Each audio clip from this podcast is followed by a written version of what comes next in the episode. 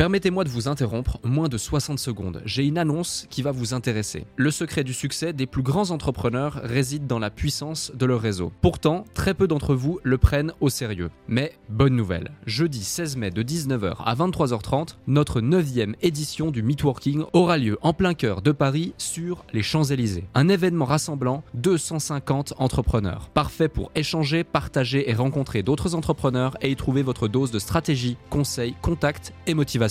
Au programme, des conférences centrées sur les piliers de votre activité, vente, stratégie et état d'esprit, un cadre prestigieux, des intervenants experts de leur domaine à votre disposition pour répondre à toutes vos questions et un apéro dînatoire pour les plus gourmands. Ce n'est pas juste un événement, c'est une chance de propulser votre activité avec des conseils éprouvés et un réseau de qualité. Attention, il reste moins de 50 places. Je vous invite donc à réserver votre place maintenant avant qu'il ne soit trop tard en consultant notre site podcastledéclic.fr ou en cliquant sur le lien dans notre bio Instagram. Merci de votre confiance, hâte de vous y voir et maintenant, place à notre épisode du jour. Il faut accepter que les choses prennent du temps. Sur les réseaux en plus, LinkedIn, YouTube, on parle que d'overnight success, de, de, chiffres incroyables en un temps record. Non, non, les choses prennent du temps. Acceptez-le et accrochez-vous. En tout cas, si vous êtes assez passionné, quand vous êtes à votre place et quand vous faites la chose que vous devez faire dans votre vie et la chose pour laquelle vous êtes faite, vous le sentez au fond de vous. Quand les temps sont durs, quand il y a des tempêtes, si tu te dis de toute façon, je pourrais rien faire d'autre et je serais nul euh, ailleurs et là, je sais que je vais finir par être bon même si ça prend du temps, ça te donne le supplément d'âme qu'il faut pour continuer et écrire une belle histoire. Au quotidien, j'ai l'opportunité de rencontrer des entrepreneurs et personnalités. Leur point en commun, le succès s'est manifesté dans leur vie. Cela m'a confirmé que la réussite tient parfois à une seule décision. Je suis Alec Henry et l'objectif de ce podcast est de vous inspirer et vous offrir à votre tour le déclic qui fera toute la différence. Salut Maxime, comment tu vas? Salut Alec, super et toi? Eh ben écoute, en pleine forme, en pleine forme, merci de m'accorder un petit peu de ton temps, merci d'avoir accepté cette invitation. On va vraiment faire un épisode euh, super sympa. Euh, donc on est ici avec Maxime Blondel de The Secret Company et euh, plein d'autres super projets dont on va parler ici aujourd'hui avec un parcours inspirant. Ça fait se depuis l'âge de tes 18 ans que tu es aujourd'hui entrepreneur, donc ça va faire ça fait 9 ans. Il y a énormément de choses qui sont passées dans ton parcours. On va en parler dans quelques instants, mais pour celles et ceux qui ne te connaissent pas, est-ce que tu peux rapidement te présenter? Oui, bah merci pour l'invitation, Alec. je m'appelle Maxime Blondel. Euh, mes potes m'appellent Blondie. Euh, ça fait euh, trois ans que je dirige une société qui s'appelle The Secret Company, à peu près trois ans. On est un startup studio avec une thèse autour du bootstrap, de l'autofinancement. Qu'est-ce que ça veut dire startup studio? Ça veut dire que tous les 12 à 18 mois, on se met autour de la table avec mes associés et mes équipes et on va identifier des problématiques qui nous intéressent et qu'on trouve grandissantes et pas totalement résolues ça va nous donner des idées de start-up ou des intuitions de produits pour résoudre ces, ces problèmes-là. Et en fait, euh, pour chacune de ces startups, on va essayer de trouver le CEO idéal pour la cofonder avec nous. Après, on va l'aider à trouver ses associés. Donc, euh, c'est souvent un CTO, un CMO, un COO. Euh, et on va pendant 12 à 18 mois itérer avec lui pour, terme un peu barbare, mais trouver le produit market fit de sa startup et, si possible, débloquer l'attraction en bref, débloquer la croissance et avoir un produit que ses clients adorent. Et pourquoi pas, au bout de, en général, 24 mois, si besoin, parce que ça reste un outil, euh, l'aider à lever des fonds pour accélérer. Mais uniquement une fois qu'on a validé toutes ces hypothèses qui sont euh, trouver le produit market fit, etc. Et ça fait trois ans que je fais ça. Avant ça, j'ai travaillé pendant deux ans dans un accélérateur de start-up euh, assez connu qui s'appelle The Family, euh, c'est clairement là que j'ai fait mes armes, où j'ai appris pas mal de choses. Et avant ça encore, j'ai monté euh, deux, trois boîtes différentes. La première que j'ai plantée et la deuxième que j'ai réussi à revendre. Et c'est comme ça après que je suis rentré à The Family pendant deux ans. J'ai aidé des startups plutôt sur la partie les très jeunes entrepreneurs, les, les, moins de 20 ans, les étudiants concrètement. et depuis trois ans, The Secret Company. Voilà. Ok, magnifique, super intéressant par rapport à, tous ces éléments. Euh, un autre sujet, toujours par rapport à, ton parcours, vu qu'on est ici euh, euh, dans le podcast euh, Le Déclic, qu'est-ce qui t'a donné envie justement de te lancer dans l'entrepreneuriat et donner la foi de continuer à l'être? Hmm. Je pense que je suis plus un artiste à la base. Moi, je suis rentré dans l'entrepreneuriat par la porte d'Internet. Donc d'abord, j'étais un gros gamer, tu vois, je jouais beaucoup à beaucoup à Guild Wars. C'est un peu sur ce genre de jeu multijoueur où j'ai j'ai appris ce que c'était de mener une quête à bien, euh, la négociation pour euh, vendre des artefacts, euh, acheter des artefacts, etc. Donc jusqu'à mes 18 ans, c'est plus en ligne via les jeux vidéo. Et, et après, quand je dis artiste, c'est plus par la musique. J'ai beaucoup composer des, des, morceaux de guitare, de, de voix, etc. Donc j'étais plus intéressé par la création à proprement parler que par l'entrepreneuriat. Et en fait, à force de créer des choses, donc tu vois, j'ai d'écrire des musiques. Concrètement, j'avais un groupe de rock à l'époque au lycée. Euh, après, euh, sur Internet, je me suis rendu compte qu'on pouvait, pouvait créer plein de choses. Donc, j'avais un blog un peu en secret que je tenais, un Twitter en secret que je tenais. Euh, j'ai commencé à écrire un livre. Euh, bon, j'ai jamais, j'ai jamais euh, envoyé une maison d'édition ni jamais publié, mais c'était pour moi. J'aimais plus en fait créer des choses, c'est-à-dire prendre ce que j'avais dans la tête, une idée, former et essayer de la rendre réelle et de la façon la plus authentique que ce que j'avais dans la tête. C'est plus ça qui m'a intéressé. Et après, en fait, via Twitter, via les réseaux, j'ai découvert ce qu'étaient les entrepreneurs et j'ai trouvé que le jeu des startups était un jeu marrant. Enfin, le, en tout cas, le jeu des, des business en ligne, on va dire. Ok, je vois, ouais. Ouais, c'est vraiment, euh, c'est vraiment une approche euh, de l'entrepreneuriat par le jeu, finalement une approche similaire à la mienne, parce que les MMORPG, les mondes persistants tels que Guild Wars, World of Warcraft ou Dofus, je les connais plutôt bien également, ayant, euh, ayant un parcours de, de, de, gamer pendant près de 10 ans, 18, 18 à 15 heures par jour. Donc ouais, ouais, on, je partage, je partage tout à fait la, la, la, vision et la philosophie. Un autre sujet, tu disais, moi je suis plutôt un artiste. Euh, Je sais notamment dans ta bio Insta, euh, tu mets euh, voilà artiste euh, la nuit, entrepreneur le jour, CEO la journée.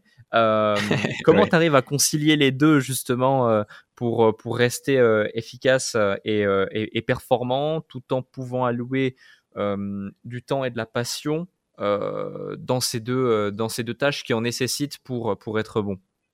Ouais, euh, ah c'est un, un, gros challenge. C'est une très bonne question que tu poses. C'est un peu un, un, challenge de tous les jours, voire une remise en question perpétuelle. Mais j'en suis arrivé à la conclusion que pour être bon dans ce que je fais à The Secret Company, ça demande beaucoup de créativité. Parce que réussir une startup, il y a une grande part de hasard. C'est très souvent des erreurs de laboratoire qui, qui vous font trouver le fameux product market fit euh, et qui vous font en fait innover. C'est très souvent des erreurs de laboratoire. Donc, euh, il faut créer pour ça un univers euh, et un environnement de chaos pour euh, pour maximiser tes chances d'arriver à ce, ce, heureux hasard. Et en fait, j'en suis arrivé à la conclusion que faire des choses à côté de mon travail entre guillemets, donc tu vois, continuer de composer, continuer d'écrire, faire des choses très perso, artistiques, regarder beaucoup de films, toutes ces, toutes ces choses-là en fait nourrissaient nourrissaient ma productivité au sein de Secret Company au final. Donc je me suis beaucoup torturé par rapport à ça et j'en suis arrivé à la conclusion que euh, si je vivais dans le kiff de façon générale, et mon kiff c'est de créer aussi des choses pour moi uniquement, de façon très égoïste, donc des, des sons, etc., euh, j'étais meilleur au, au, travail. Voilà. Mmh.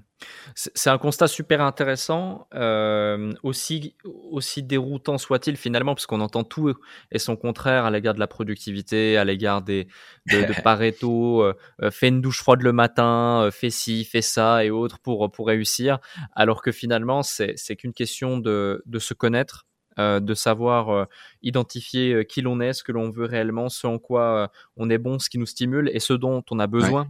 Aujourd'hui, je pense que tu es aussi dans une phase, et on va en parler tout à l'heure, de, de, de, ton parcours entrepreneurial où euh, ta force, c'est justement d'avoir la vision, d'avoir de la créativité, de pouvoir penser out of the box et de pouvoir connecter, créer des connexions, des relations et faire en sorte de rendre possible des choses qui ne l'auraient pas été sans ton réseau ou sans justement euh, cette, cette, cette, efficacité que tu as à, à, être le liant de tout ça. Euh, et qui fait que dans ce contexte-là précis, euh, ça apporte vraiment de la valeur, alors que dans un autre contexte peut-être pour certaines personnes qui sauraient pas forcément le gérer ou qui n'auraient pas les mêmes euh, besoins et le même positionnement, ça pourrait, euh, ça pourrait en retirer. Super intéressant comme constat. C'est, pour rebondir là-dessus, Alex, c'est, c'est, c'est ce mois-ci là, de, d'octobre, mmh c'est, la leçon entrepreneuriale que, que vraiment j'ai tirée. pour diverses raisons, et pour des raisons de structuration en interne aussi, j'ai dû réfléchir à euh, qui était le plus efficace, euh, à quelle place en fait, okay. et, et, et, euh, et, quel était l'intérêt euh, de chaque personne dans la structure. Et en fait, j'en suis arrivé à la conclusion qu'il n'y a rien de plus puissant que la stratégie du kiff. Moi, si je veux être heureux en tant qu'entrepreneur et donc performant sur le long terme, il faut que je, je, je, cultive un peu ce, ce, chaos. Il faut que je nourrisse cette créativité. Là où j'ai des associés, tu vois, qui sont beaucoup plus euh, dans des délires de productivité, comme tu racontes. Avec, ils ont besoin de structure, de processisation, de douche froide, de routine. Moi, le moins j'ai de routine, meilleur je suis. Mais au final, tu vois, je me rends compte que eux, leur kiff est dans la structure, moi est dans la l'antistructure. C'est c'est vraiment ça, euh, je pense, le secret. C'est d'arriver à kiffer le plus longtemps possible ce que tu fais et tu finiras forcément par euh, avoir un, heureux hasard entre guillemets. Mmh. Ouais, non, mais 100%. 100% et, euh, et, je vois exactement de quoi tu parles et c'est finalement savoir se connaître et, et jouer avec tes forces euh, et tes faiblesses de, de ta personnalité propre euh, et, et, et des compétences. Ouais. Donc non, non, c'est c'est super intéressant. Et, justement pour ceux qui nous écoutent à l'heure actuelle, avant de rentrer dans le vif du sujet avec pas mal de pas mal d'éléments euh, dont, dont j'ai envie de te parler aujourd'hui, ouais. est-ce que tu peux nous en dire plus sur tes projets, sur tes boîtes actuelles, quelques chiffres ouais. sur ces trois dernières années pour constituer et que ouais. les gens se disent ah ouais, euh, Blondie, il envoie du, il envoie quand même. ouais ouais, avec plaisir. Euh, quand, quand j'ai démarré The Secret Company, ça s'appelait pas The Secret Company. Euh, on voulait faire un modèle euh, d'entreprise qui est un peu particulier, qui s'appelle une Muse Factory, c'est-à-dire une sorte d'usine à mini business en ligne euh, qui sont passifs. On a fait ça pendant un an et on s'est rendu compte très rapidement que, en fait, sur 10 projets qu'on a testés en simultané, il n'y en a eu que trois qui ont eu ce fameux product market fit et que dès qu'un projet avait un product market fit, l'ambition vient en marchant et tous finissaient par euh, venir, enfin tous les CEO avec qui on avait cofondé ces boîtes venaient nous dire ouais mais finalement j'aimerais peut-être bien lever des fonds, euh, je sens que je peux faire plus qu'une muse, j'ai envie de faire plus qu'une muse, je sens que ce projet c'est un peu mon projet de vie euh, et c'est comme ça que j'en suis venu à créer un startup studio, qui n'était pas du mmh. tout quelque chose que j'avais imaginé à la base. Enfin, tu vois, euh, essayer de faire un startup studio à 27 ans, je rigolais avec un ami la dernière fois. C'est, c'est, c'est, comment dire, c'est, c'est insolent un petit peu. Ouais. et en fait, c'était pas, une, c'était pas une ambition de ma part. C'était vraiment, je suis tombé dessus par hasard. Et, et en fait, je me suis vraiment pris au jeu. J'ai adoré. Donc maintenant, ça fait trois ans quasiment euh, pour te donner un petit peu de contexte et de chiffres, euh, on a dû tester une grosse trentaine de projets. Euh, il y en a une petite dizaine qui est toujours en vie aujourd'hui. Le revenu annuel récurrent euh, cumulé de cette dizaine d'entreprises vient de dépasser les 20 millions d'euros. Euh, et, euh, et, on est très heureux. Et, là, tu vois, cette année, je peux te parler des deux projets des 12 derniers mois. Le premier s'appelle Mobula c'est euh, une tech, c'est un data aggregator pour les investisseurs euh, dans la finance décentralisée. Donc c'est plus ou moins schématiquement un, un, un concurrent de CoinMarketCap, mais décentralisé, avec d'autres fonctionnalités, d'autres parties pris, et, euh, et ça se passe plutôt bien pour nous. On est content, en tout cas après 18 mois, après tu vois 12 mois comme ça, là, on est à 100 000 visiteurs uniques par mois, 100 000 utilisateurs par mois, et on est content. Il y a une belle traction. Euh, notamment en Asie. Euh, et on, a cofondé également il y a 12 mois tout pile euh, Freeland, joinfreeland.com, euh, qui a pour ambition de devenir le plus, grand groupe d'écoles online au monde sur des métiers euh, d'avenir et qui sont en pénurie actuellement. Donc on, crée des écoles sur plein de sujets d'avenir qui sont formés à devenir monteur vidéo, consultant SEO, virtual assistant, etc. C'est les deux projets des 12 derniers mois. Les deux ont des très belles tractions et, j'ai l'intime conviction qu'ils vont, ils vont aller loin. Mmh. Ouais, je connaissant, euh, connaissant d'une part l'industrie du premier et euh, connaissant très bien le second, c'est vrai que c'est vrai que c'est super intéressant votre approche. Et moi, ce que j'apprécie tout particulièrement dans l'approche, notamment de, de, Freeland, ayant travaillé aussi avec les équipes ouais. de Freeland, c'est que tu sais, tu, tu, tu ressens vraiment l'ADN, la hum, la vibe, euh, la créativité, l'envie euh, du modèle startup, euh, la jeunesse aussi, la fraîcheur, la dynamique du modèle startup, mais en même temps, la perspicacité, la logique euh, et la performance du besoin euh, bootstrap d'une startup telle que, telle, que, telle que vous mettez en place, et donc du cash flow, du cash flow qui est nécessaire. Alors que, tu vois, dans, raison, ouais. voilà, dans trop de projets, tu as cet ADN startup, mais t'as pas ce côté il faut qu'on soit rentable et vite. Et dès le mois prochain en fait, tu vois. Donc euh, ouais, c'est clair.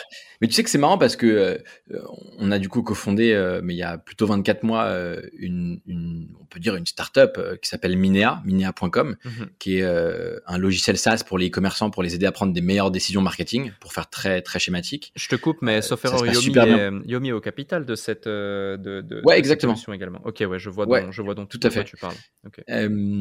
et, et en fait j'ai quand même découvert il y a 24 mois tout ce monde, j'avoue que je connaissais pas du tout, du dropshipping, des infopreneurs, au final de Dubaï, euh, pour parler concrètement.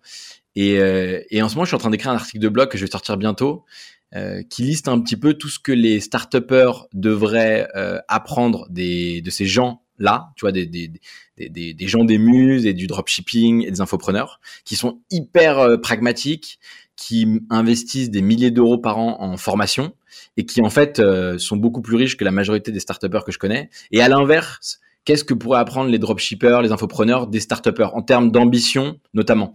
Et je trouve que les, en fait, ces deux communautés se parlent très peu, mais elles devraient se parler. Et nous, c'est un peu le pont qu'on essaie de faire avec The Secret Company. Un hmm. startup studio avec une thèse de bootstrap, d'autofinancement, au fond, c'est ça c'est on essaye de faire des produits tech, donc des produits de startup, des, des logiciels SaaS, des marketplaces, mais avec le pragmatisme de, euh, de ces businessmen euh, un peu nouvelle génération que sont euh, les dropshippers et, les infopreneurs. Totalement. Connaissant les deux mondes, clairement, ton article va faire beaucoup de bien, je pense, parce que moi-même, je l'ai ressenti. Hein, des fois, je parlais avec des gens issus de la startup, ils nous voient, nous, infopreneurs, limite comme des charlatans. Et, euh, et de côté, complètement, complètement. Et, c'est très drôle parce que finalement, comme tu le dis, voilà, je connais beaucoup de start qui euh, bah, finissent broke euh, ou n'arrivent pas à s'en sortir malgré des projets incroyables, mais n'ont pas de modèle économique euh, rapide et, profitable parce qu'ils n'ont pas forcément les bonnes stratégies, etc. Et de l'autre côté, c'est plutôt l'inverse. Euh, les, certains infopreneurs et commerçants qui parfois génèrent des centaines de milliers d'euros de bénéfices par mois euh, idéalisent euh, et idolâtre euh, le modèle startup et certains startupeurs ouais, euh, parce qu'ils ne voient que ce qui brille, tu vois. Ils ne voient que les grands chiffres, ils ne voient que le, le montant de la série B, de la série C qui a été levé, euh, ou, ou, même de la série A, ou parce que tu vas travailler avec un fonds, un VC, ainsi, un SAT, et tout de suite un gros. Alors qu'en réalité, on sait tous les deux que oui, ça aide, c'est certain, mais le schéma, il n'est pas, il est pas aussi idyllique que certains pourraient le penser. Donc, je pense que ça va être intéressant de, de lire cet article, effectivement. En fait, les, les deux ne, ne, voient que la façade de l'autre. Euh, si, les, si le monde du dropshipping, des infopreneurs, euh, lisait entre les lignes de l'univers startup, il verrait qu'en fait, c'est un, c'est un, schéma de vente assez classique. C'est des entrepreneurs qui vont voir des investisseurs et qui vont les convaincre de leur donner un montant X de levée de fonds contre un pourcentage X de leur startup en, en pourcentage de leur boîte d'equity. Et qu'en fait, c'est un, c'est, c'est, un acte de vente comme un autre, comme vendre un produit sur un, site e-commerce ou vendre une formation.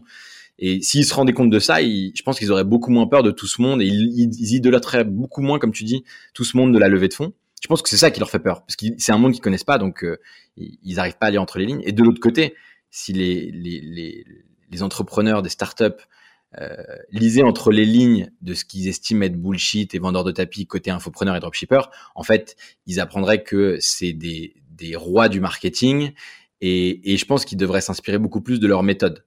Euh, et qu'en fait, c'est des, des brutes d'exécution. C'est juste qu'ils sont en général, ils ont peut-être pas le niveau d'ambition qu'il faut ou ils n'ont pas eu l'accès à la même éducation et aussi l'accès, euh, on va dire, au même réseau euh, pour avoir fait les mêmes écoles en fait les, que les investisseurs. Parce que c'est ça le fond du sujet. Hmm. C'est que la majorité des startups qui lèvent des fonds, les entrepreneurs viennent des mêmes écoles que les investisseurs qui leur donnent l'argent. Donc c'est un petit monde qui, est, qui a un entre-soi. Mais, euh, mais tout ça s'ouvre. Et je pense que des deux côtés, c'est pour ça que c'est bien qu'il y ait quelqu'un qui fasse le pont et qu'il dise surtout. Ouais.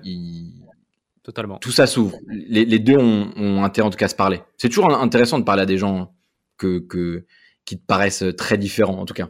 Ouais, non, 100%, 100%, ça va, ça va nourrir les deux écosystèmes. Et justement, euh, j'écoutais un podcast dans lequel tu es, tu es intervenu également. Vous avez beaucoup parlé de Muse. Visiblement, tu as été mhm. aussi beaucoup connu pour la partie Muse. Et aujourd'hui, euh, bah, tu as, fait cette transition modèle Muse, modèle startup. Tu as rapidement euh, survolé le sujet il y a quelques instants en disant que ça venait en partie des, des, entrepreneurs avec lesquels tu, tu échangeais, tu discutais, ou tu travaillais Mhm. et que disais voilà moi ce, ce projet non je le veux pas juste en étant une muse, je le veux pas juste en étant un petit projet qui va cracher du cash. C'est un projet de vie, c'est un gros projet. Je veux pouvoir lever des fonds, je veux pouvoir aller plus loin, je veux le développer. Euh, Est-ce que tu peux nous en dire plus justement sur cette transition modèle muse, module startup et les process qu'il y a derrière, la vision qu'il y a derrière? C'est plus une réalisation, c'est que euh, on a commencé à faire des muses et on s'est rendu compte que en fait une muse c'était euh, la première année d'une startup qui réussissait. C'est-à-dire que tu, trouves euh, un business model, tu trouves un produit, tu trouves des clients, tu trouves ton, fameux product market fit. Et après, c'est juste un sujet d'ambition et de plafond de verre. Il y a des muses qui en fait ne peuvent pas, euh, ne peuvent pas, euh, ne peuvent pas aller plus loin que 5 ou 10 000 euros par mois. Et c'est aussi un sujet de vision. Quand tu fais, je sais pas, tu, tu peux faire, je sais pas, tu lances une muse qui est, tu, tu crées ton jeu de société et tu le distribues sur Amazon. Si tu le laisses tel quel, ça peut rester une muse et c'est très bien. Mais si tu te dis juste, en fait, pourquoi je n'essaierai pas de créer le leader euh, de la création et de la distribution de jeux de société dans le monde, en fait, c'est là où tu passes à l'échelle startup. C'est-à-dire que tu développes un produit avec une ambition qui est internationale et tu peux totalement lever des fonds pour ce projet. Donc, je pense juste que c'est des barrières mentales et, je pense tout simplement que on conditionne les choses et on les met dans les cases, mais les muses et les startups n'existent pas. Tu as juste d'un côté des business de services, ça c'est les agences, on va dire, et tu as des business de produits. Les entreprises de produits, derrière, que tu veuilles en faire un leader mondial ou un leader dans ta région, c'est ton choix. Mais les deux sont possibles. Et donc, leader dans ta région, c'est une muse, leader mondial, c'est une startup. Aussi simple que ça, en fait. Hmm. Ouais. On est, euh, on, est aligné là-dessus, on est d'accord. Et un autre sujet, justement, quand tu, euh, quand tu te poses autour de la table avec tes associés tous les euh, 12, 15, 18 mois pour te dire, OK, on va analyser le marché, on va identifier une problématique à laquelle euh, on pourrait potentiellement répondre. Et on va ouais. voir, on va itérer euh, et on va et on va prendre euh, et on va prendre ce projet. On va y trouver un CEO, on va y trouver un CTO, on va y trouver euh, les personnes qui sont euh, qui sont nécessaires au bon fonctionnement de tout ça pour pouvoir le, le déployer. Euh, quel process justement euh, vous vous abordez pour pouvoir euh, voilà valider l'idée, valider le, le le, le, positionnement euh, global, valider la proposition de valeur potentielle, trouver les différents intervenants que vous allez trouver, euh, que vous allez devoir chercher. Euh, c'est une question assez euh, générale, mais est-ce que ouais, justement après ces trois années, il y a des choses qui en ressortent et il y a des choses qu'on peut transmettre? Oui, la chose qui en ressort, c'est que c'est très difficile de se battre à contre-courant contre le marché. On, parfois, on a eu des, des idées de start-up qu'on pensait bonnes, révolutionnaires, et qui en fait, quand on les teste sur le, en, en, dans la réalité, sur le marché, euh, on se rend compte que tout est difficile. C'est difficile de convaincre les clients, c'est difficile de faire comprendre ce qu'est le produit. Et donc, quand c'est comme ça, parfois, alors parfois il y a des besoins d'éducation marché, et pour ça, en général, il faut lever des fonds, et, il faut avoir du temps devant soi.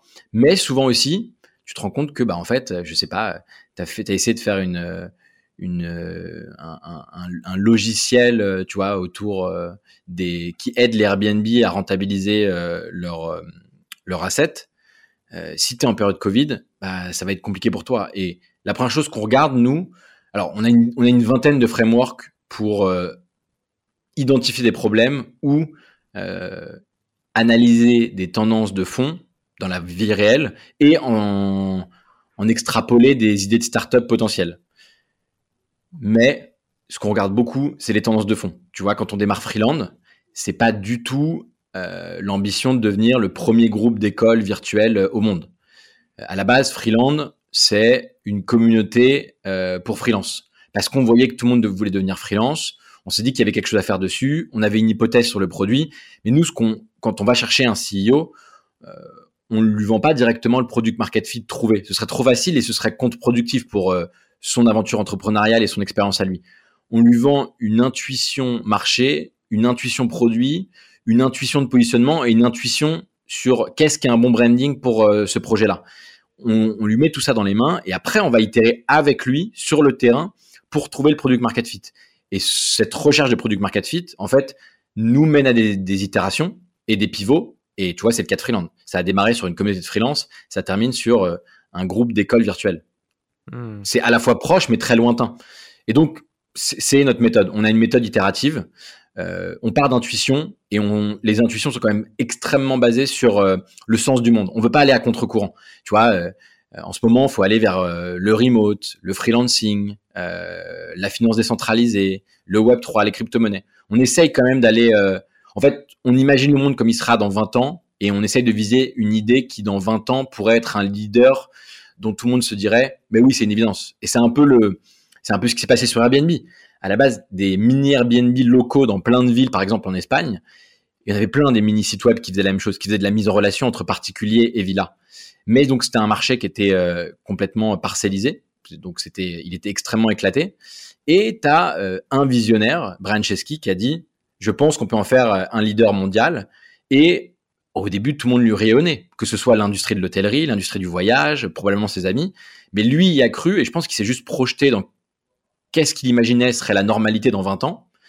Et après, pour le coup, il a travaillé très très dur et très très bien euh, pour imposer à la force du poignet sa vision. C'est souvent ça, au final, euh, si tu analyses les histoires des, meilleures startups. Hmm.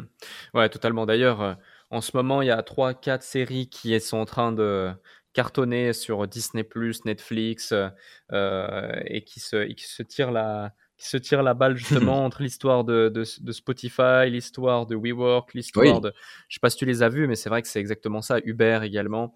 Euh, et, j'invite ceux qui nous écoutent euh, à aller regarder aussi ces séries parce que c'est riche euh, en inspiration, riche en leçons. Et puis on voit vraiment aussi le, même si bien sûr c'est scénarisé, on nous montre ce qu'on a envie de nous montrer, mais on voit quand même aussi le quotidien de, de l'entrepreneur qui lutte du coup contre tous, euh, contre vents et barrés et euh, qui reste euh, campé sur ses positions, sur ses idées, qui se dit ok personne veut me croire, c'est pas grave, je vais quand même y arriver, je vais le faire, je vais aller chercher les investisseurs qui veulent bien croire ma folie et, et on mmh. avance en rend ça possible.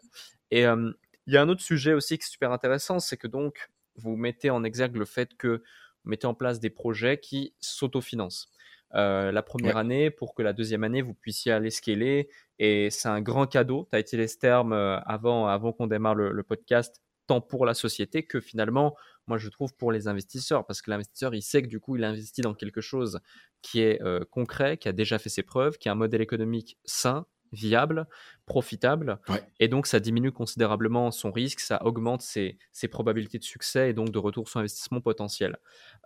pour les gens qui nous écoutent et qui ont des projets ou qui ont actuellement euh, euh, une entité, un projet, mais qui ont de la peine justement à, être profitable, rentable, euh, démarrer en bootstrap pour utiliser un terme plus commun du monde de la startup, mmh quels sont les différents signaux positif comme négatif, red flag comme green flag, à prendre en considération quand on veut justement mettre en place quelque chose de, rentable, profitable, qui peut cracher euh, de la renta pour euh, financer notre croissance. Donc la question c'est euh, comment arriver à voir en avance que tu vas jamais être rentable? Non, que tu, que tu vas l'être, justement. Comment réussir à mettre en place des choses pour, pour, pour l'être le plus rapidement possible? Parce que tu sais, j'ai eu tellement de gens qui, qui malheureusement lancent un projet et, mmh et qui, au travers d'une simple discussion, je me rends compte que leur truc, ça fait six mois qu'ils bossent dessus, jour et nuit, qu'ils essaient de trouver des clients et ci et ça, et c'est même pas viable économiquement en y faisant limite une règle de trois entre le coût, le marché, la, la, viabilité de concept et la probabilité de succès du truc. Il dit, mais écoute, même, même si toutes les planètes s'alignent là, au mieux, tu vas, tu vas, tu vas gagner 2-3 000 euros par mois et tu vas devoir tout gérer tout seul. au pire, dans trois mois, tu vas changer de projet, tu vas arrêter. Et pour toi et moi, tu vois, c'est presque logique et on le voit d'un coup d'œil parce qu'on a, on a l'habitude. Mais pour beaucoup d'entrepreneurs qui démarrent et qui peut-être nous écoutent, c'est parfois difficile justement de trouver le bon positionnement et, et, et, de se dire, OK, dans cette direction, je peux y aller plutôt les yeux fermés, il y a des probabilités que ça marche. Ouais, ouais. Euh, bah, je pense que la réponse est, dans ta question et je vais faire un peu ta pub. Mais le secret en entrepreneuriat, euh, c'est à mon sens la formation et investir dans sa propre formation. Si tu n'arrives pas à réaliser un tableau de prévision financière, par exemple, ou d'analyse de business model, euh, ou de décortiquage de ce qu'on appelle tes unités économiques, tes unit economics, euh, quel est ton business model, quel est ton seuil de rentabilité, euh, quelle est la lifetime value de tes clients et comment tu peux l'augmenter? Toutes ces choses-là, c'est des choses qui s'apprennent. Franchement, c'est à la portée de tout le monde. Il y a des ressources en ligne gratuites, il y a des très très bonnes ressources payantes. C'est pour ça, moi, que je défends autant les infopreneurs. Alors oui, il y a quelques escrocs, bien sûr, mais de tous ceux dont on parle, qu'on parle de toi, de Yomi et, de plein d'autres formations, euh, tous ceux que j'ai vu suivre vos formations ont changé de vie et euh, sont devenus beaucoup plus riches qu'ils ne l'étaient avant. Donc, il y a un moment, faut se rendre à l'évidence. Oui, vos formations, elles sont chères, pour certains, peut-être, mais tous ceux que j'ai vu faire vos formations ou des masterminds, même euh, un week-end à 15 000 euros, sont tous ressortis changés et six mois plus tard, beaucoup plus riches. Il y a un moment, faut se rendre à l'évidence, il faut juste investir dans son cerveau et à la limite, si vous n'avez pas envie de, suivre une formation euh, derrière votre écran, euh, bon, pour le coup, il y a des boîtes comme des Secret Company qui existent, qui sont pour le coup des, comme des cofondateurs, qui peuvent, qui peuvent vous ramener à la raison, qui peuvent vous former, qui peuvent soulever les tapis à votre place quand on, a tous parfois des petits dénis euh, quand c'est nos projets, qui est nos bébés, qui nous tiennent à cœur. Euh, mais je pense qu'il faut s'entourer et il faut se former, c'est ça le secret. Hmm. Ouais, je te, rejoins effectivement euh, sur, sur la formation, sur le fait de s'entourer. Euh, L'entourage aussi, c'est hyper important. Et, euh, et, je, ça me permet de rebondir sur un sujet. tu parles beaucoup en on on, nous, etc. Donc, on comprend que derrière, il y a toute une équipe. Je sais, comme toi, que voilà, sans, une équipe, tu peux difficilement aller déplacer des montagnes et, et, décrocher sommet après sommet. comment comment tu as structuré aujourd'hui cette équipe? Comment est structurée cette équipe? Comment est-ce que tu les as rencontrés? Parce que moi, je suis venu aussi dans vos bureaux là récemment à Paris. Finalement, bon, c'était un contexte assez festif. Mais, euh, mais j'imagine que des fois, on est aussi dans d'autres contextes et, et c'est certain. Mais on ressent vraiment qu'il y a une super énergie, que c'est une super bande de potes. Euh, vous passez des bons moments et en même temps, vous construisez, vous travaillez de manière très sérieuse, vous faites de belles choses. Euh, ouais, c'est gentil, c'est gentil. Ah, c'est vraiment assez sérieux, sincère et c'est vraiment un constat. Et pour beaucoup, ah, tu vois, déjà, ils ont de la peine à construire leur équipe euh, avec les bonnes personnes. Alors, que vous, bah, un, vous avez la bonne équipe, deux, visiblement, c'est les bonnes personnes parce qu'il y a vraiment, ça, ça, ça transpire euh, la, bonne, la, bonne, euh, la bonne vibration. Et, euh, en plus, du coup, vous êtes, vous êtes finalement une super bande de potes. Comment tu t'y es pris pour, pour, pour mettre ça en place? Est-ce que c'est par la force des choses? Est-ce que c'est parce qu'aussi vous êtes relativement tous jeunes entre, entre, 20, entre, entre 20 et 30 ans et, et que, et que c'est la même génération et que vous avez tous cette même envie euh, ça peut être intéressant.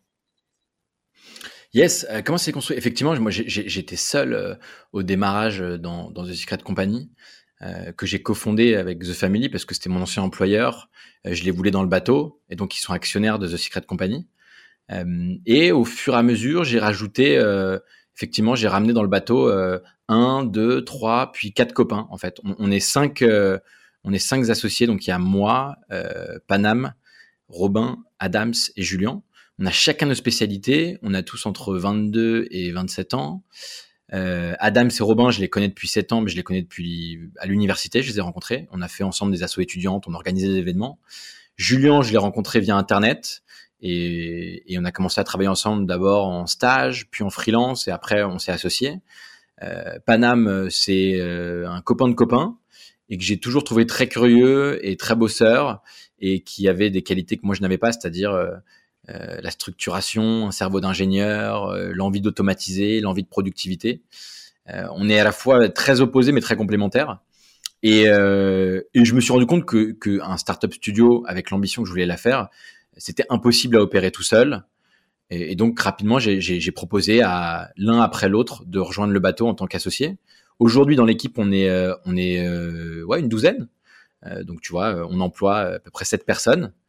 Euh, et, on fait très attention à, qui rejoint le bateau. C'est un sujet de culture en fait. On se rend compte, comme tu dis, c'est une vibe, il y a une énergie, et on fait très rapidement confiance. On fait très rapidement monter, les gens dans le bateau, mais on les fait très rapidement redescendre aussi. Si on sent que ça fit pas, que ça colle pas, qu'il y a des, il y a trop de friction, gentiment, on leur dit que voilà, ils sont pas à la bonne place, il y a probablement un meilleur bateau pour eux et que nous aussi, on n'est pas forcément satisfait. Et donc, on fait très, très, très attention à cette culture euh, d'entreprise. Nous, la culture d'entreprise, c'est euh, euh, radicalité, bienveillance et travail acharné. Donc, radicalité, c'est dans nos, prises de position. Tu vois, on est, on est, on est radicaux sur il faut bootstrap les deux premières années parce que c'est un cadeau que tu te fais pour après potentiellement lever des fonds qui est en fait du fuel dans ta voiture pour accélérer, mais uniquement pour accélérer, pas pour itérer, pour trouver ton product market fit. Ça, il faut l'avoir fait avant, dans autre sens. Ça, c'est pour la radicalité. La bienveillance, parce que je pense qu'il y a un énorme premium à être, euh, à être entre guillemets, je le dis, gentil. Euh, tu vas te faire avoir quelques fois, mais sur le long terme, euh, il faut, il faut être bienveillant, il faut être gentil dans la vie. donc, on essaye de créer cet environnement bienveillant. Et enfin, ouais, travailler dur. Mais plus que travailler dur, même, c'est moi, c'était le critère, c'est mon critère de recrutement, c'est la, courbe d'apprentissage. Je sais que si les gens autour de moi n'apprennent pas assez vite, ça m'énerve et j'en deviens, euh, deviens pas sympa. Et comme euh, j'ai pas envie de pas être pas sympa et c'est pas bien d'être pas sympa, euh, mon critère de recrutement, que ce soit d'associés, d'employés, de freelance, c'est la courbe d'apprentissage. Est-ce que je sens que ces personnes-là, et par des rapides tests hein, que je fais les premiers mois où je travaille avec eux, est-ce que je sens que ils apprennent euh, très très vite et qu'il n'y a pas besoin de se répéter, etc. C'est euh, c'est l'environnement qu'on essaie de créer en tout cas chez Secret Company. Mais tu vois, il y a le kiff aussi, la stratégie du kiff, comme tu dis. Euh, T'es passé, bon, vous avez une énorme soirée. Euh, c'est important aussi de décompresser, voire même, tu vois, quand je te dis un environnement du chaos, les, les soirées, évidemment qu'on le fait pour kiffer, mais pas que. Il y a une stratégie derrière. c'est qu'on sait qu'il y a des discussions que tu ne peux avoir que la nuit et quand tu es en train de faire la fête il y a des, verrous qui se, déverrouillent justement. C'est tout ça, tout ça est quand même très réfléchi, mais réfléchi autour de la stratégie du kiff. Super intéressant. Super intéressant justement d'avoir euh, euh, ta vision euh, à ce sujet. Je rebondis aussi sur un autre point que tu as évoqué tout à l'heure, c'est tu disais voilà les formations c'est super, des gens vont vous transmettre les clés pour pour, pour éviter les erreurs, pour avancer plus vite et donc, euh, et donc euh, apprendre. Il y a un autre mmh moyen de se former, outre les formations en ligne, le coaching, le consulting, bah, c'est tout simplement euh, d'avoir de faire des choses et d'avoir un parcours riche. C'est ton cas. Et je voulais revenir sur deux, deux, deux, deux parties de ta vie d'entrepreneur. La première, c'est que tu as lancé à un moment donné une startup qui était une sorte de LinkedIn competitor Mmh euh, et, euh, et au bout de 9 mois, 11 mois, pardon, malheureusement, euh, ça s'est ça s'est pas forcément passé comme prévu et ça s'est arrêté. Euh, Et tu en as tiré visiblement pas mal, pas mal d'enseignements. Est-ce que tu peux nous en dire plus justement sur ce projet? Qu'est-ce qui a fait que mmh il n'a pas fonctionné comme tu le voulais? Et quels sont les enseignements qui ont été, qui ont découlé justement de, de, cette, de cette phase? Ouais, c'est vraiment euh, tout ce qu'il faut pas faire dans une startup. Euh, c'est toutes les mauvaises raisons d'entreprendre. J'étais étudiant, je connaissais rien de la vie et donc forcément, bon, j'ai monté une startup d'étudiants, c'est-à-dire une application qui était un concurrent de LinkedIn, mais pour les moins de 25 ans, pour les étudiants et jeunes diplômés concrètement, parce qu'en fait, je ne connaissais que ça de la vie, les études et, et, la recherche d'emploi. Euh, donc bon, ça déjà, euh, tu vois, je me suis lancé bien en tête dans un, sujet qui me passionnait, oui, aider les autres à trouver du travail. Mais j'aurais dû le challenger en essayant de faire autre chose de ma vie et de probablement tester d'autres marchés, d'autres idées, d'autres problématiques à attaquer. Ça, c'est la première chose. Et au final, je, pense que le fond du sujet, c'est que euh, c'est des erreurs euh, de débutants. Je, sur les quatre associés de The Young Economy, ça s'appelait, euh, on était deux à plein temps et deux à mi-temps. Ça peut jamais marcher ce format-là. Tu as forcément deux qui sont énervés, qui en a deux autres qui travaillent moins. Bref, ça, ça, ça, crée un déséquilibre dans, dans l'association dans et dans les relations. Euh, sur les quatre associés, on n'avait pas de CTO, donc de d'ingénieur, de, on n'avait pas de, de, de, profil technique qui pouvait coder l'application, la plateforme, tout ça. Or, on était quand même un, une entreprise avec comme facteur clé de succès euh, d'avoir le un meilleur produit que LinkedIn et un produit plus utilisé.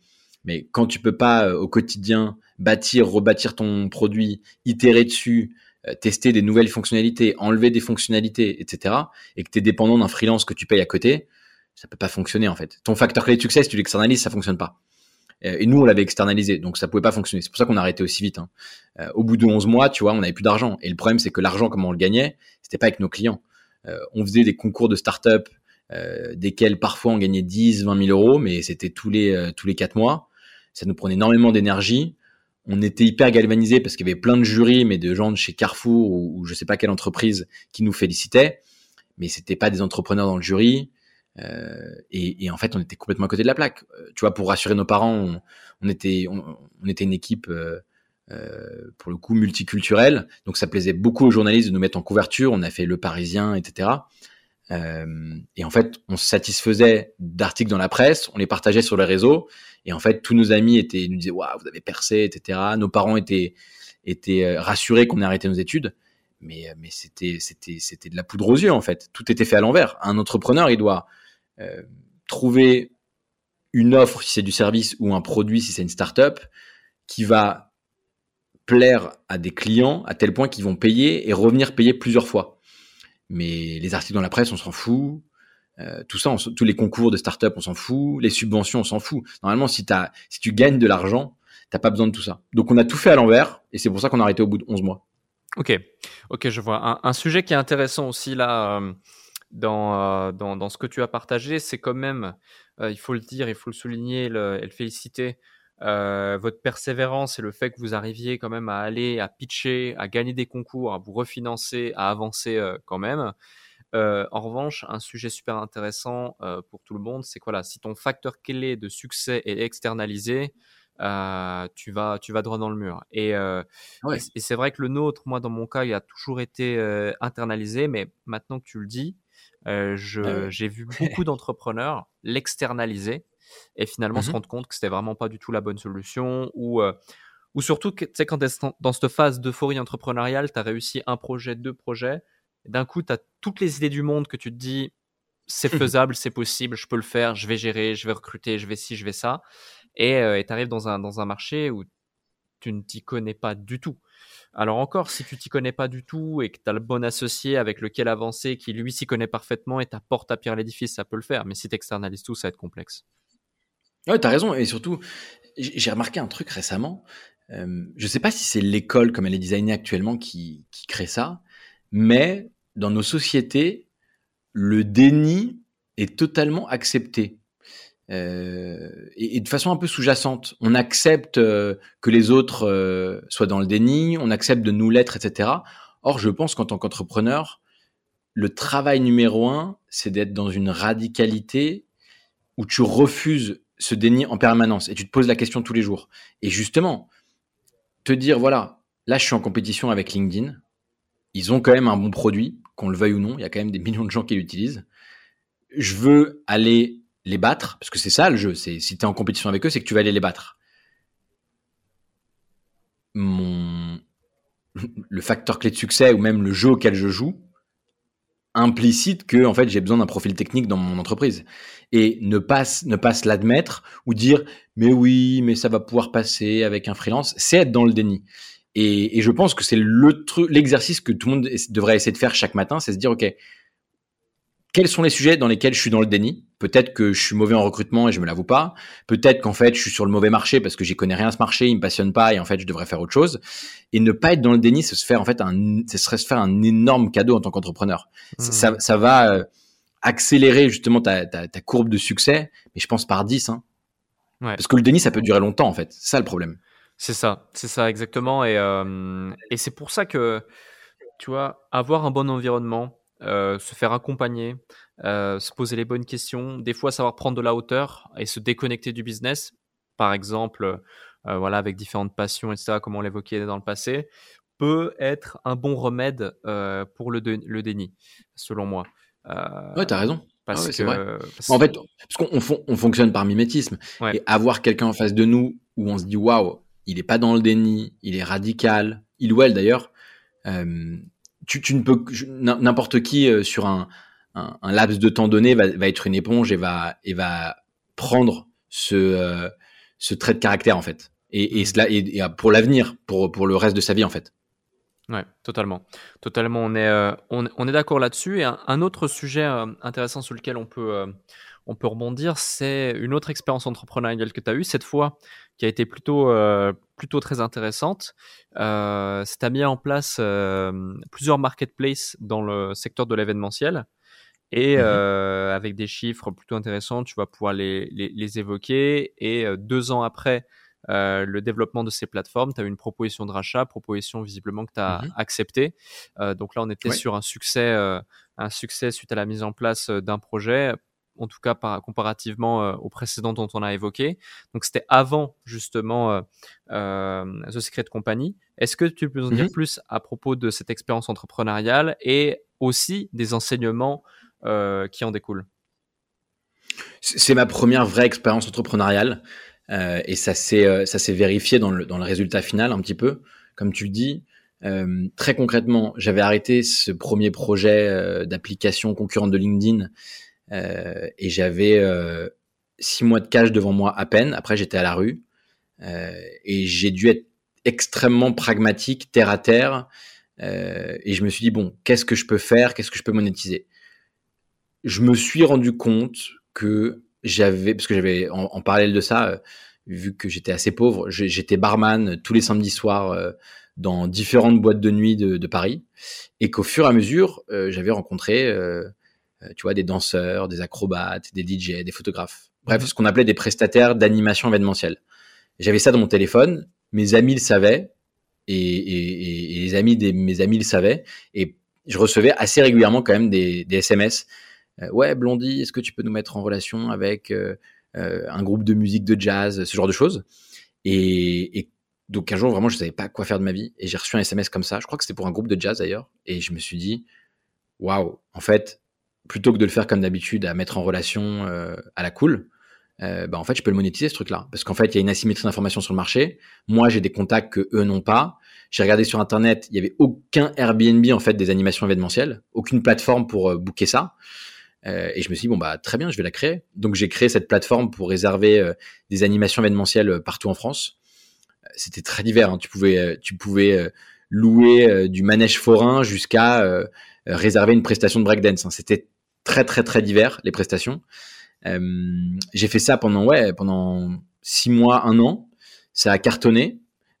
et parce que là aussi j'ai eu un coup de chance, mais j'ai très rapidement vu qu'il n'y avait pas de concurrence sur le marché, mon site a, très rapidement décollé en, référencement naturel Google en SEO. Hmm. Et je savais pas du tout ce que c'était même le terme de SEO, je savais pas comment on en faisait. C'est vraiment un hasard parce qu'il n'y avait pas de concurrence. Et j'ai dû me former et je me suis dit, bon, bah tiens, comment je peux être encore plus en haut de Google sur plus de pages? Et j'ai compris que c'était le facteur clé de, de succès de, de cette entreprise. Et donc, j'ai travaillé comme un malade pour devenir euh, une bête en, en Google SEO. Et après, que c'est une expérience qui, tous les 12 mois, en fait, je la dupliquais, mais sur euh, d'autres verticales événementielles. Donc après, j'ai lancé une plateforme pour réserver euh, son traiteur événementiel. Et pareil sur la location de salles, euh, un site qui s'appelle unesalleaparis.com euh, pour réserver du coup euh, des lieux événementiels. Et sur les quatre plates, j'ai fini par un, site qui s'appelle milléunfoodtruck.com, pareil pour la réservation de food truck. Et j'ai vendu au bout de deux ans effectivement la plateforme d'animation événementielle et la plateforme de traiteur. Ok, ouais, super intéressant. Et, euh, et, justement, je suis allé, euh, je suis allé me balader rapidement sur ces sites. Aujourd'hui, ils sont encore, euh, ils sont encore, ils sont encore disponibles, sont encore actifs. Comment, comment ça se passe justement cette passation quand tu, quand tu revends un projet comme celui-ci? Est-ce que tu es resté partiellement dedans? Est-ce que tu l'as totalement vendu? Et comment ça fonctionne? C'est des négociations, c'est c'est encore une fois, hein, euh, moi, au début, ça me faisait très très peur euh, ce processus de, bah, de fusion-acquisition ou de vente euh, d'une société, mais c'est en fait très similaire à vendre un service ou un produit. Il y a des conditions en fait, et dans les conditions du racheteur qui a racheté ces deux plateformes, effectivement, lui a souhaité inclure une transition avec deux trois mois où j'étais à tiers-temps mais je devais accompagner, répondre à toutes les questions, euh, aider à former ceux qui allaient reprendre euh, opérationnellement la plateforme. Je l'ai accepté avec grand plaisir parce qu'en plus moi j'avais envie qu'elles vivent ces plateformes, qu'elles continuent de vivre et qu'elles grandissent même. Euh, je voulais que ce soit un succès et que le racheteur en soit en soit content et, et, fait un, rendement quelques années après. C'est le cas. J'ai eu au téléphone récemment. Il y a des choses qui vont pas, mais il y a des choses qui vont et globalement il a fait un rendement. mais oui, oui, tu es dans un cabinet d'avocats, l'acheteur a ses avocats, le vendeur a ses avocats et on négocie, on parle des termes et euh, tu donnes quelque chose, euh, tu vas recevoir quelque chose. en face, ça demande quelque chose et tu, vois si tu lâches du lest et contre quoi. Ok, ok, je vois. Donc ça, c'est pour les deux plateformes que tu as vendues et les deux autres plateformes. Aujourd'hui, elles sont encore en activité. Tu les gères encore? Comment ça fonctionne? Non, non, pas du tout. Moi, j'étais là pour la période de transition. Donc j'étais là deux, trois mois, mais vraiment à tiers, tiers temps le deal était juste que je disparaisse pas dans la nature et que je reste réactif s'il y avait des questions, s'il y avait euh, voilà un besoin de formation à des outils qu'on avait développés en interne pour gérer ces plateformes de mise en relation. j'ai même été disponible plus de trois mois. Hein. je réponds, tu vois, j'étais réactif, j'étais dans une démarche positive. donc, donc non, non, moi je suis, ça fait, waouh, ça fait cinq ans que je travaille plus du tout sur ces plateformes. Ok, ok, je vois, très clair. Elles sont vendues, j'ai pris mon chèque et voilà. Après, tu, tu, passes à autre chose, tu montres autre chose. Ouais. c'est quand même l'intérêt et l'objectif de la vente. Hein.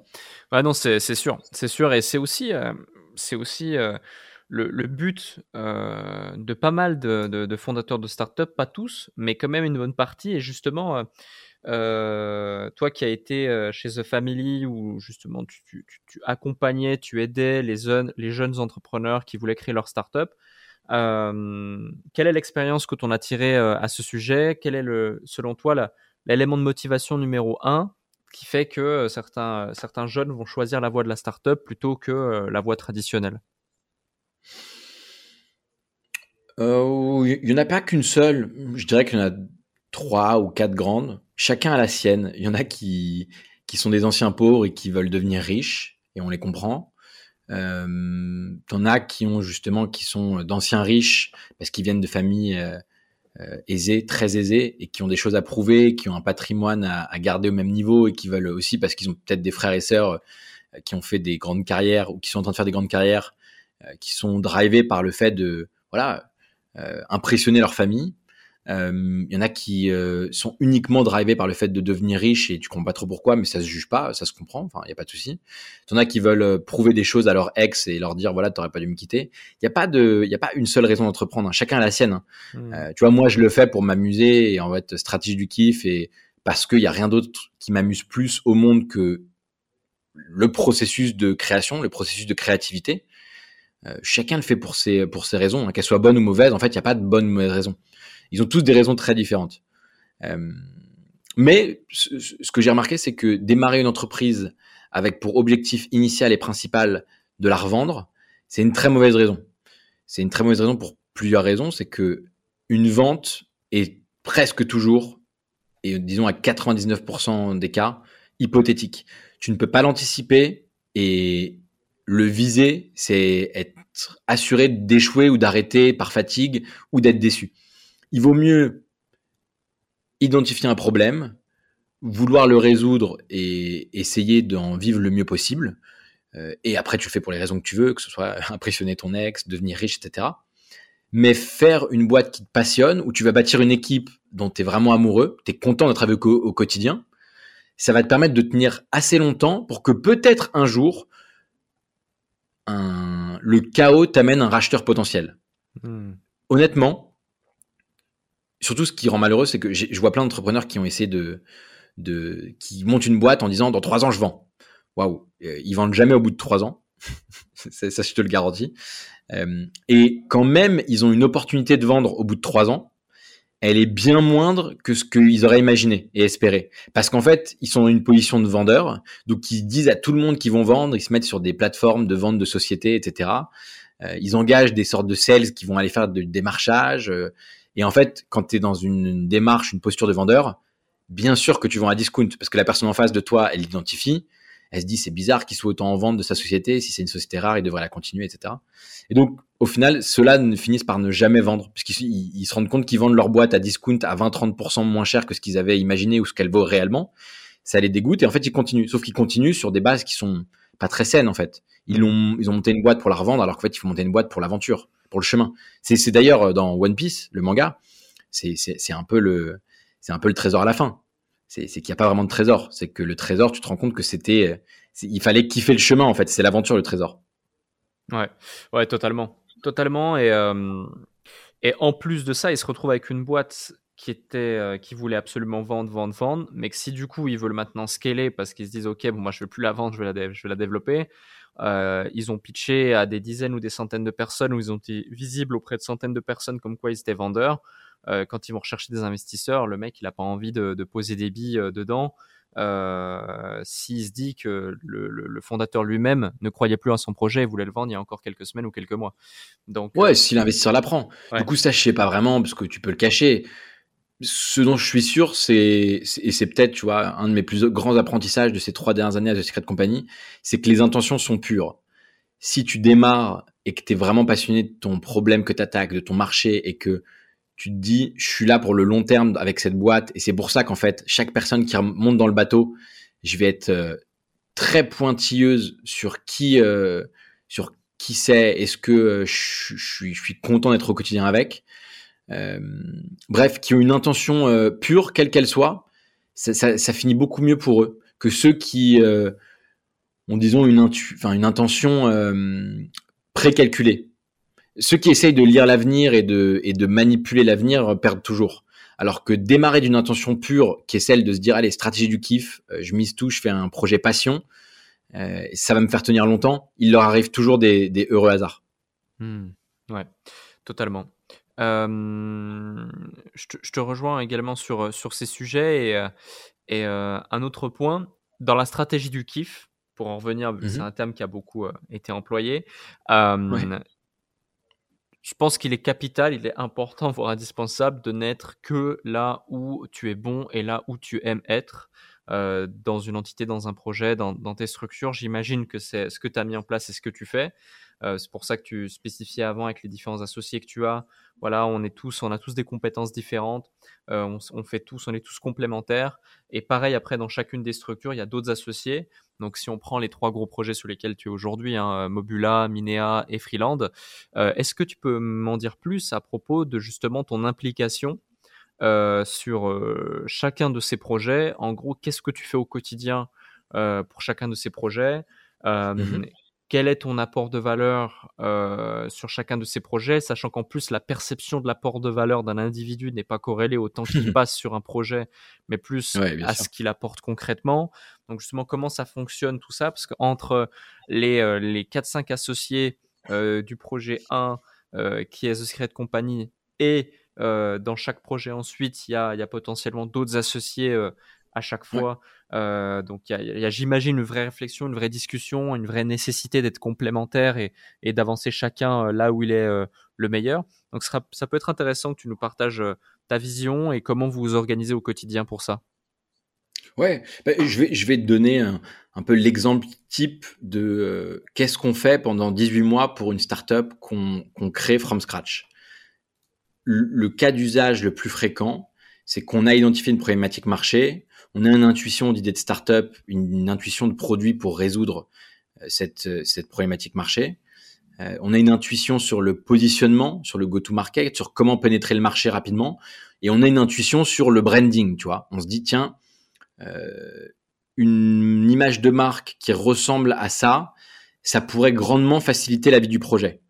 C'est le cas de Freeland. Je sais pas ce que tu penses de l'image de marque de Freeland, mais ce que maintenant ils sont, ils sont cinq associés les cinq associés nous disent tous, dès qu'on parle de freelance, dès qu'on monte notre site web, les gens ne nous regardent plus de la même manière et ne nous parlent plus de la même manière.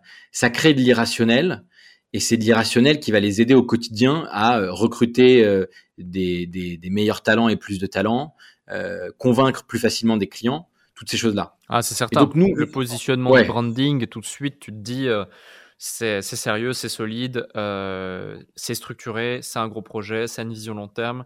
Et c'est vraiment, je pense, ce, ce, ce, cet ADN startup qui apporte ça aussi, tu sais. Parce que tout de suite, tu penses. Ouais, bien sûr. Voilà, et nous, c'est très processisé. Hein.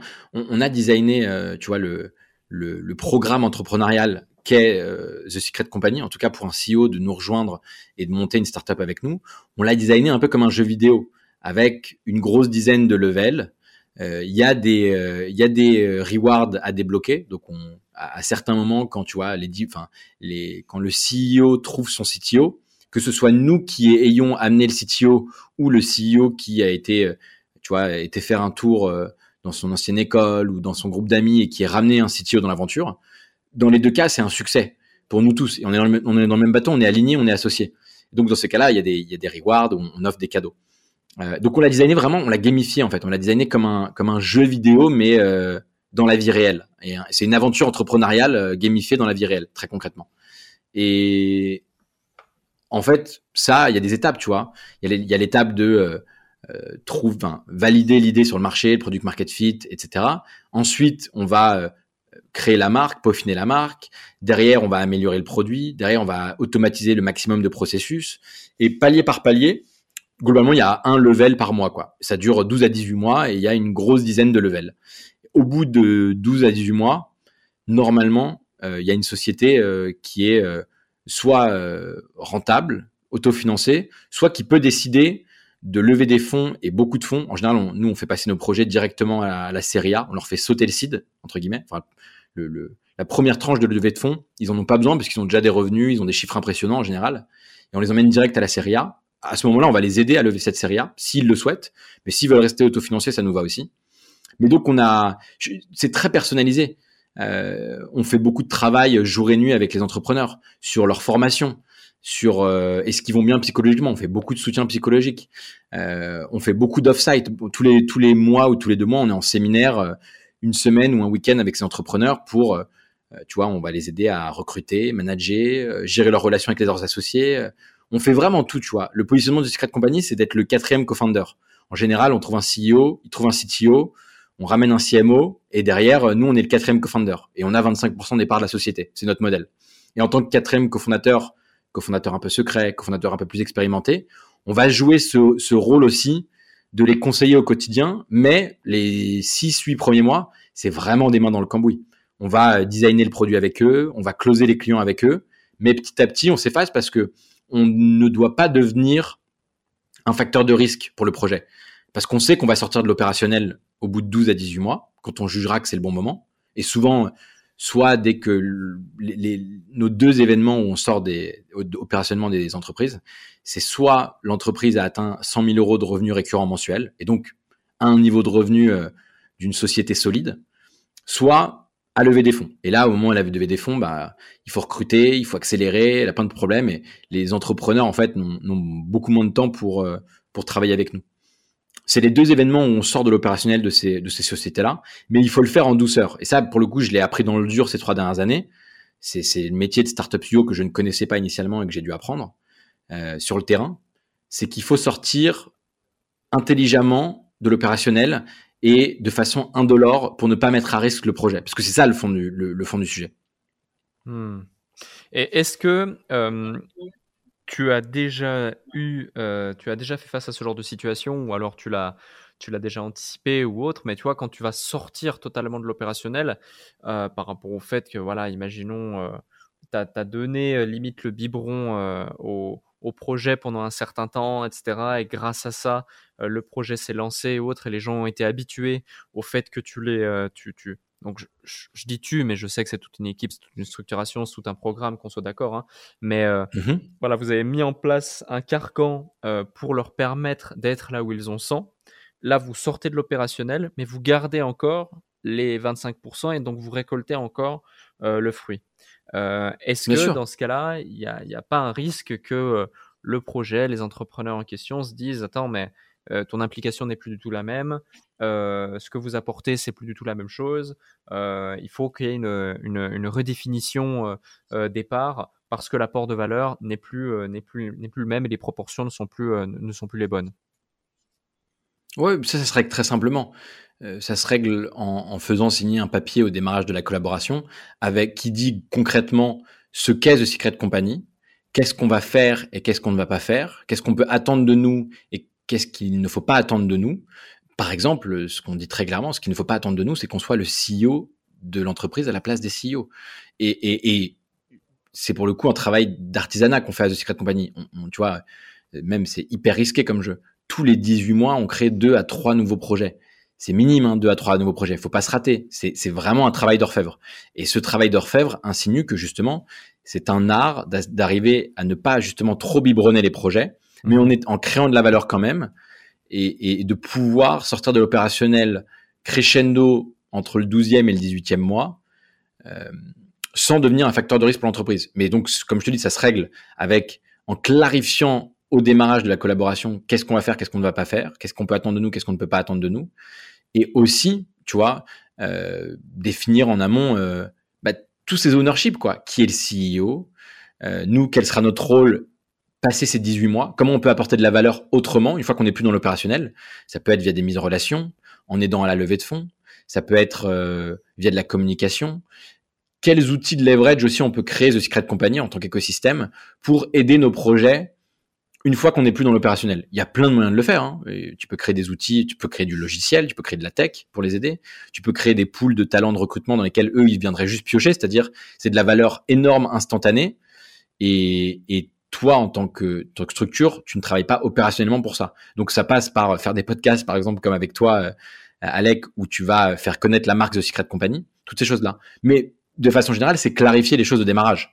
C'est hmm. bien de faire comprendre que au bout de 18 mois, euh, on ne sera plus dans l'opérationnel. Ça n'est pas notre rôle. Nous, là où on excelle, c'est les 12-18 premiers mois. Après, c'est pas le jeu qu'on aime, c'est pas là où on excelle. Et c'est souvent aussi, dans le cas des startups, des investisseurs qui vont reprendre ce flambeau au bout de ces 18 mois. C'est aussi ça l'intérêt. Mais, mais je te le confirme, hein, c'est, un gros sujet, d'autant plus quand la valeur euh, est mesurée à qui passe le plus de temps à la machine à café. Voilà, moi, je n'ai pas envie de passer du temps à la machine à café. Moi, je suis là pour euh, sortir de terre des, des nouvelles entreprises, euh, donc maintenant, on l'a réglé. Euh, pour le coup, on a pu avoir des problèmes par le passé avec ça, pour être franc avec toi. Mais maintenant, on l'a réglé par euh, de la full transparence écrite et signée en amont, comme impact. Totalement. Totalement. Je te pose cette question parce que moi-même, j'ai fait face à ce type de problématique. Et, et du coup, je pense que tout type d'entrepreneur qui, à un moment donné, va se positionner en, en, en, accompagnant ou en aidant euh, les entrepreneurs à performer avec des deals de ce type va y faire face si en amont euh, il ne s'est pas enrichi d'expériences euh, un peu moins positives ou alors d'expériences de, moins positives d'autres d'autres personnes. Donc ouais, je te rejoins. Être carré, c'est capital. Et puis, non mais après, c'est aussi compréhensible. Tu vois, les humains oublient et oublient tout le temps passé ensemble, toute la valeur que tu as pu apporter, etc. C'est pour ça que c'est bien de cadrer les choses de, d'être transparent en amont, de rappeler les choses, de lister ce qui a été fait et pas fait. Euh, et, euh, et, voilà. Et après, euh, je pense qu'aussi, il y a une grosse différence, c'est que nous, on n'a pas un métier d'accompagnateur. On n'est pas un incubateur, un accélérateur ou un advisor. On est des créateurs. On co-crée les projets. On est à l'origine des problématiques ou des idées. On crée les brandings, on design les produits. On n'est pas juste accompagnateur on, crée des boîtes. Notre métier, c'est de créer des fondations solides euh, pour qu'après, des entrepreneurs, post 18 mois, puissent continuer 10 ans et créer des, des, immeubles gigantesques, concrètement. Hmm. Et donc, il y a, aussi cette, cette chose-là, c'est que un accompagnateur, un advisor, euh, c'est toujours compliqué, comme tu dis, de mettre le curseur sur la valeur qu'il a créée. Totalement. Maintenant, sur un, sur un créateur, c'est en général beaucoup plus concret. Hein. Genre, euh, quand tu as designé le produit, enfin voilà, ta, valeur n'est pas euh, remise en question. Hmm. Ouais, je te rejoins, je te rejoins tout à fait également euh, là-dessus. Un autre sujet, tu disais en début de podcast que The Secret Company, c'est à peu près une trentaine de projets qui ont, euh, qui, ont, qui, ont, testé, en tout cas, de se confronter au marché. Aujourd'hui, c'est mhm. trois entités qui vraiment sont, sont mises en avant et qui, j'imagine, bah, performent, en tout cas, connaissant euh, Minéa, connaissant Freeland et imaginons aussi euh, euh, la dernière structure au niveau de la, de la DeFi qui est Mobula. J'avais oublié le nom. justement, j'imagine que, que ça cartonne, mais par contre, les 27 autres projets, il y en a peut-être certains qui, bah, qui aujourd'hui ne sont plus d'actualité, qui ont été arrêtés pour différentes raisons. Qu'est-ce qui diffère les trois projets successful que je viens de citer précédemment? Et euh, les 27 autres qui peut-être dont certains ont été euh, avortés parce que euh, ils ne pouvaient pas justement aboutir à un succès à un succès derrière. En gros, les enseignements qu'on en tire et puis s'il y a deux trois deux trois choses, deux trois bonnes pratiques à partager avant une dernière question que j'ai à te poser, ça peut ça peut toujours être intéressant pour ceux qui nous écoutent. Ouais. alors, je t'ai cité Freeland et Mobula parce que c'est les projets de cette année moi, j'estime que là, tu vois, c'est notre troisième année. On n'a jamais aussi bien fait notre travail que, que ces 12 derniers mois. Je pense qu'on a enfin compris euh, le jeu auquel on jouait, euh, de, ce qu'était de bien faire son travail quand on a un startup studio. Je crois énormément en Freeland et Mobula. On est hyper heureux et fiers de faire ce qu'on a fait avec eux. On aime profondément les équipes cofondatrices. Tu vois, c'est un, truc que je me disais récemment, c'est euh, est-ce que je pourrais partir en vacances avec eux hors d'un cadre pro? Et oui, 100%. Genre, c'est, ils font partie de ma vie, c'est des amis. Euh, donc ça, c'est un critère important. Mais on n'a pas que Freeland et Mobula dont on est fier et qui, qui fonctionne. Hein. Euh, je te parlais de Minéa qui date plus de 24 mois. Euh, mais c'est sûr que sur 30 projets testés, il y en a que 10 qui sont en vie. Et sur les 10, nous, tu vois, il y en a cinq dans notre portfolio qu'on estime être des stars. Donc des stars pour nous c'est quoi? C'est des boîtes dont on pense que la vision est une vision d'avenir et des projets qui sont toujours en croissance depuis des années. donc il y a, cinq boîtes dans notre portfolio dont, on estime que sont ce que nous on appelle des stars dans notre portfolio. Qu'est-ce que je pourrais te partager qui est un apprentissage de ces 30 projets testés? La première chose, c'est que la résilience, et c'est un, peu bullshit, mais la résilience, ça paye. Euh, il y a beaucoup d'entrepreneurs que j'ai vus au bout de 12 mois, euh, tu vois, être un peu découragés, être un peu fatigués, euh, se demander si ils faisaient bien les choses, est-ce qu'ils étaient des bons entrepreneurs, qui remettaient un peu tout en question. Et ça m'est arrivé aussi, personnellement, au bout de 12 mois de Secret Company. Hein. En fait, bien faire quelque chose, bien maîtriser une compétence ou bien faire son travail, j'ai réalisé que ça prenait 10 ans. Et d'accord, euh, on peut ne pas l'accepter, mais on ne fait bien son travail qu'après l'avoir fait pendant 10 ans. Et c'est long, 10 ans, mais le premium à arriver au bout de ces 10 années euh, vaut, euh, vaut les nuits blanches, les doutes, les incertitudes, la fatigue, tout ça. Et il faut pas hésiter à prendre des vacances. Il faut pas hésiter euh, à avoir des, advisors, des mentors, des gens en qui on a confiance pour parfois nous sauver la mise ou nous remonter le moral.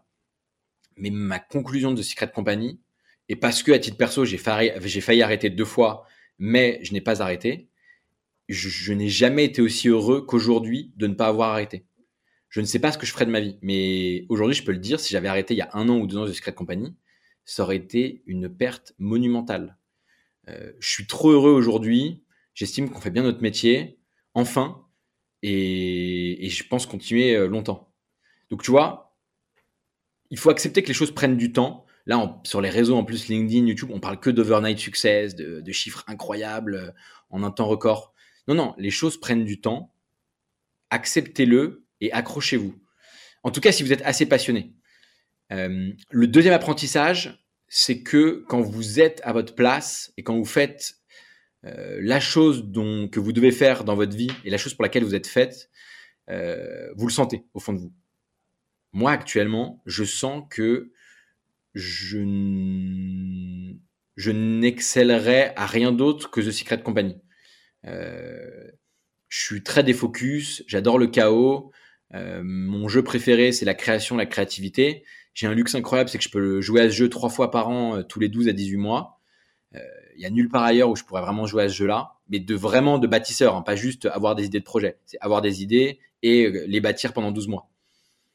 Et, je l'ai vu avec beaucoup d'entrepreneurs, tu vois, tu prends les équipes de Freeland, Corentin, Sacha, Benjamin, Thibaut et, Flo, tous, ils ont une histoire avec l'éducation qui est assez marrante. Il y a deux drop-out sur les cinq associés euh, euh, dans l'équipe. Euh, et il y en a un, ben, Benjamin, le CMO, qui a été en centre d'entraînement de foot, tu vois, qui a pas fait des longues études parce qu'elles étaient des études sportives. Et en fait, ils ont tous une relation très particulière avec le, avec l'éducation. Ils n'ont pas fait des grandes écoles. Ils sont un peu énervés contre les, grandes écoles qui parfois les ont recalés. Euh, ils sont beaucoup formés sur Internet et tous même s'il y a des mois où c'est plus dur que d'autres, parce qu'il y a des, projets que tu testes qui sont des échecs, je pense qu'ils vont continuer longtemps parce qu'ils sont passionnés du sujet, ils sont passionnés du, crew qu'ils ont commencé à créer, de leur équipe, et qui sentent qu'ils sont au bon endroit où ils doivent être.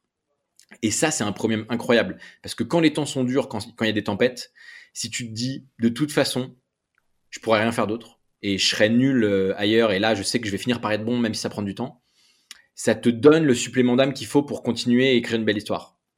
Et je pense que c'est ces deux trucs-là qu'il faut arriver à cultiver. Un, la résilience. Deux, analyser sa propre histoire pour comprendre est-ce que l'entreprise que vous montez actuellement est un peu euh, le recoupement des chemins euh, de toute votre vie, quoi. Hmm. Ouais. On l'a intériorisé un peu chez The Secret Company, si tu veux. On appelle ça hmm. le super pouvoir secret.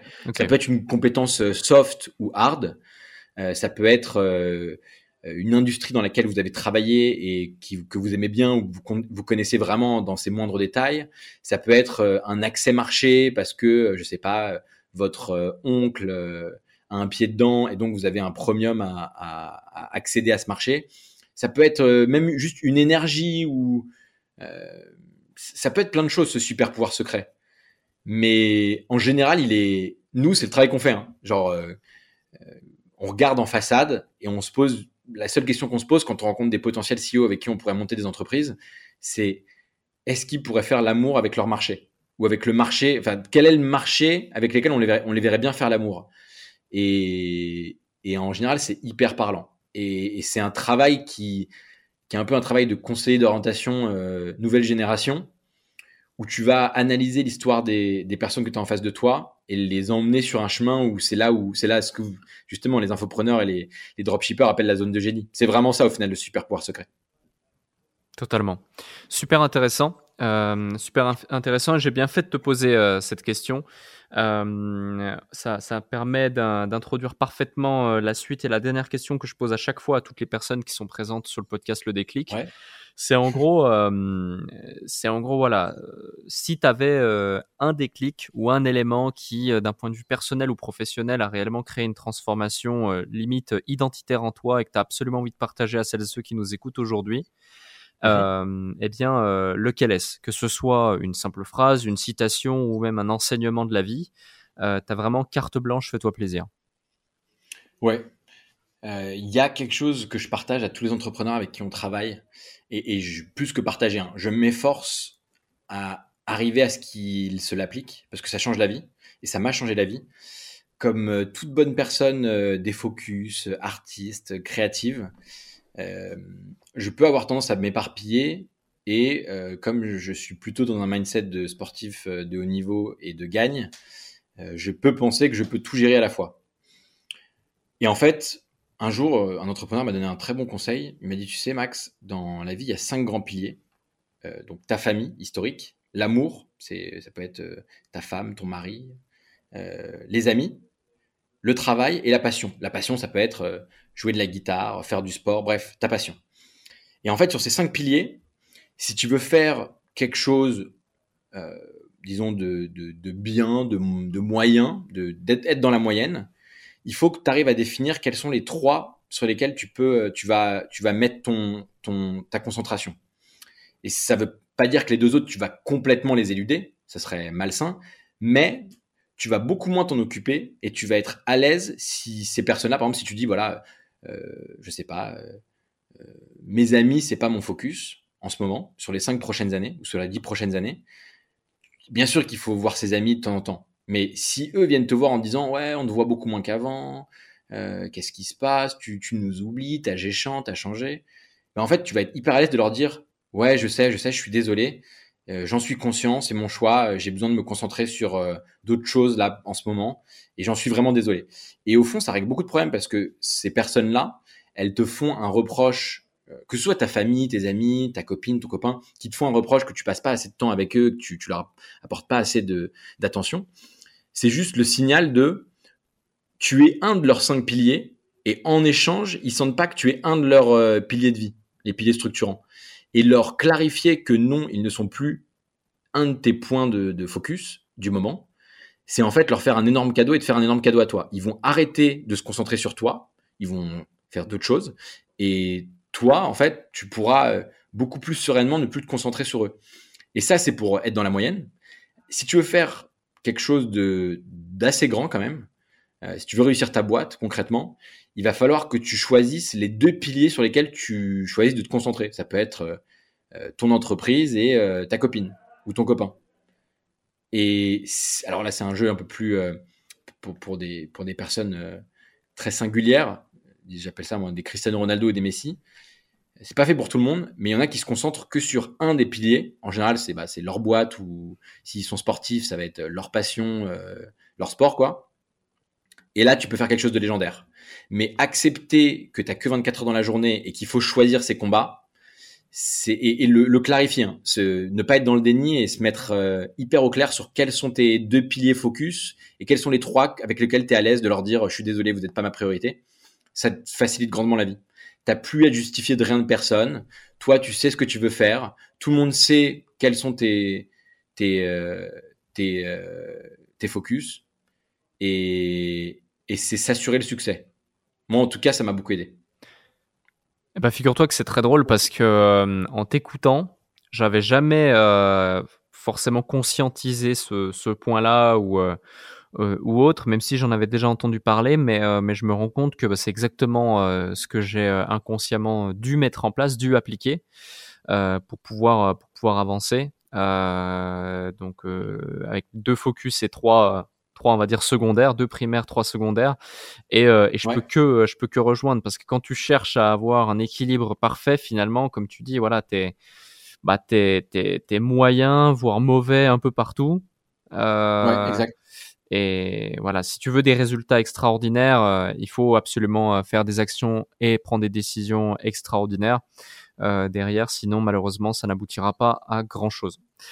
Écoute, Maxime, Blondie, franchement, c'était c'était super, super épisode.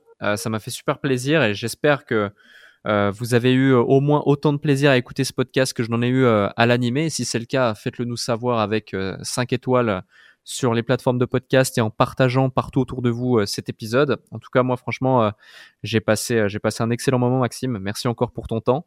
Et, et puis surtout, on va suivre The Secret Company sur les années à venir. On va suivre les différents projets que vous propulserez à chaque fois tous les 12-18 mois. Et, et, on va suivre de près tout ça. Et, et on, se, on se revoit très bientôt à Paris ou à Dubaï avec grand plaisir. Merci Alec. Salut, bye bye. À bientôt. Ciao, ciao.